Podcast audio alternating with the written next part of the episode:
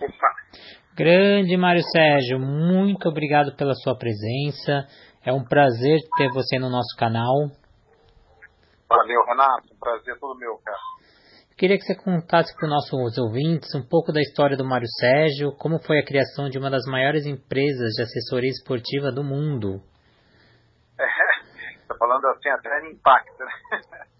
Mas é, realmente né, assessorias esportivas no Brasil, né, na verdade, acabam sendo as maiores do mundo mesmo, né, porque foi, foi aqui no Brasil que foi criado esse conceito de assessoria.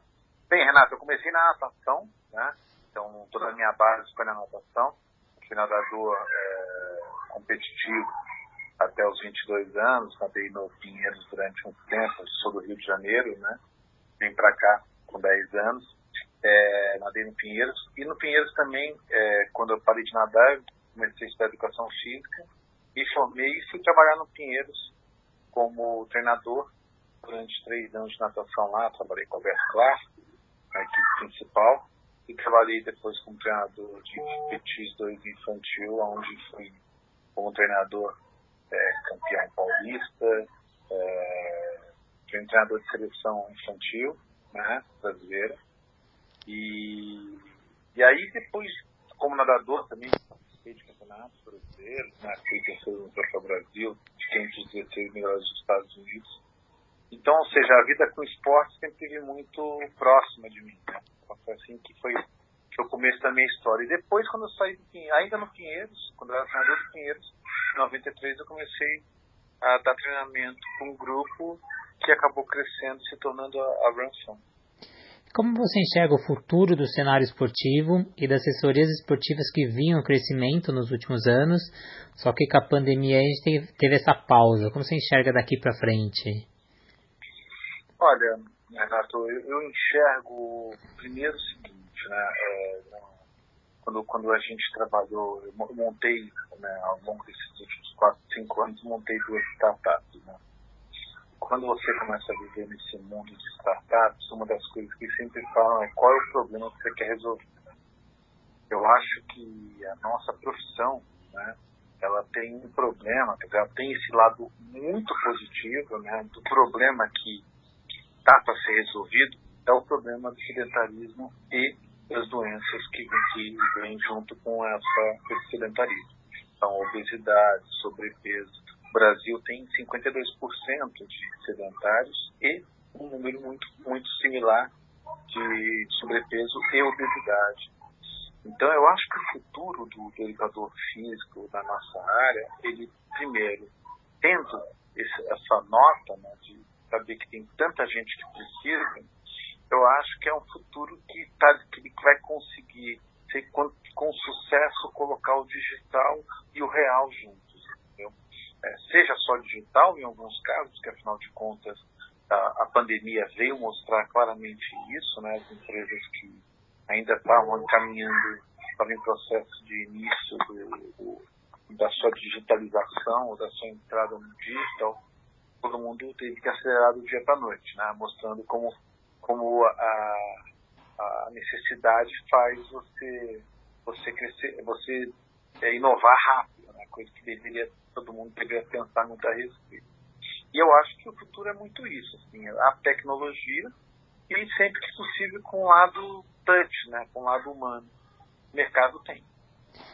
E você falando um pouco de tecnologia, eu sei que hoje você tem um novo produto na RunFam, que você fornece o credenciamento da sua metodologia para clubes, academias e até professores de educação física, tendo até a, acesso a aplicativos. Explica como ocorre essa aquisição desse credenciamento.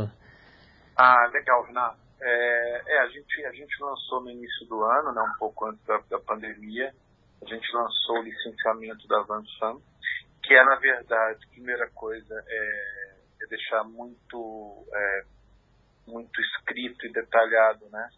O método que a gente usa há 27 anos, né? Então, dentro da RunFun, que começou há 27 anos atrás, né?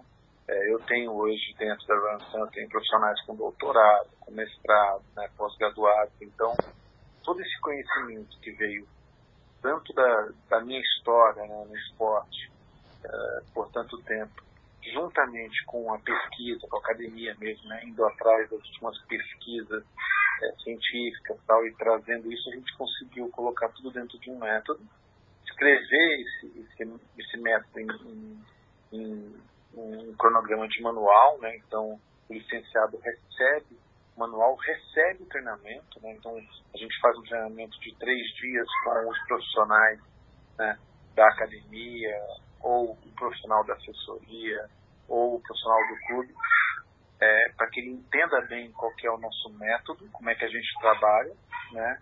E juntamente com isso a gente traz a tecnologia com um app, com uma plataforma que é toda ela é, customizada para o licenciado, né? E que também servirá como um grande auxílio tanto é, no envio dos treinos, aquilo que é uma coisa fundamental, né?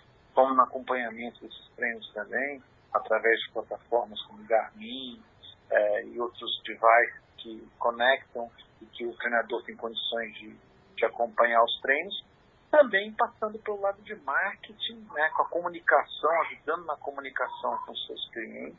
Então, a gente entrega tudo isso. E marketing também, como é que monta uma campanha, como é que monta uma prospecção, é, como é que você cria um lead, como é que você faz isso ao longo do, do ano também para que você tenha uma recorrência de pagamentos mais constante, né? E sucesso no trabalho. Então esse foi o último, vai, é o filho, filho mais novo nosso. Outra área de forte expansão é a área do triatlon. Como você analisa esse crescimento nessa modalidade? O triatlon, é, eu acompanho há muitos anos, né, desde, desde a fundação do triatlon aqui aqui, aqui no Brasil, né, particularmente em São Paulo. Né, e o que eu vejo ultimamente é o seguinte, o triatlo está crescendo mesmo muito, né, e isso é, eu, eu acho que são dois grandes aspectos, assim, né, três grandes aspectos. Né. Primeiro é a busca mesmo das pessoas, apesar do Brasil ter muito sedentário, é, há um crescimento maior de pessoas querendo é, treinar, querendo participar de provas, desafios maiores, seja na natação, de águas abertas, seja uh, no ciclismo né, e seja na corrida. E, então isso já, já ajudaria o crescimento do triatlo. Né? Segundo ponto importante é que o ciclismo vem crescendo muito no Brasil. Então, através das políticas públicas que foram criadas em muitas cidades, como ciclovia, é, para trem, como aqui tem a marginal, né, o tinha até o fechamento, mas vai voltar, né, isso veio criando todo um cenário favorável para a prática do ciclismo. Então, o ciclismo vem tendo um crescimento muito grande de praticantes, de vendas de, de bicicletas, né, e de tudo aquilo que, que move, que move esse, esse lado. Então, eu acho que esse, esses dois pontos, né, é, aliado também até a, a, parte digital, né? Hoje em dia as pessoas querem né, mostrar seus feitos e tudo mais nas plataformas, né, nos Facebooks, no Instagram e tal. Eu acho que calhou, sim, sabe, perfeito para o triatlon, que é um esporte que, poxa, é muito bacana, é muito bonito, demanda, lógico, um treino, um treino muito, muito é, planilhado e, e, ao mesmo tempo dedicação, né? Mas eu acho que é muito esses três pontos aí o crescimento. E, e o triatlon realmente tem tudo para ficar mesmo, né? Porque hoje em dia, até com a pandemia, né, é, também ficou muito claro que você consegue fazer boa parte dos treinos indoor, né? Você pode fazer um trabalho de fortalecimento em casa e você principalmente pode pedalar em casa, né? Através dos rolos inteligentes, né?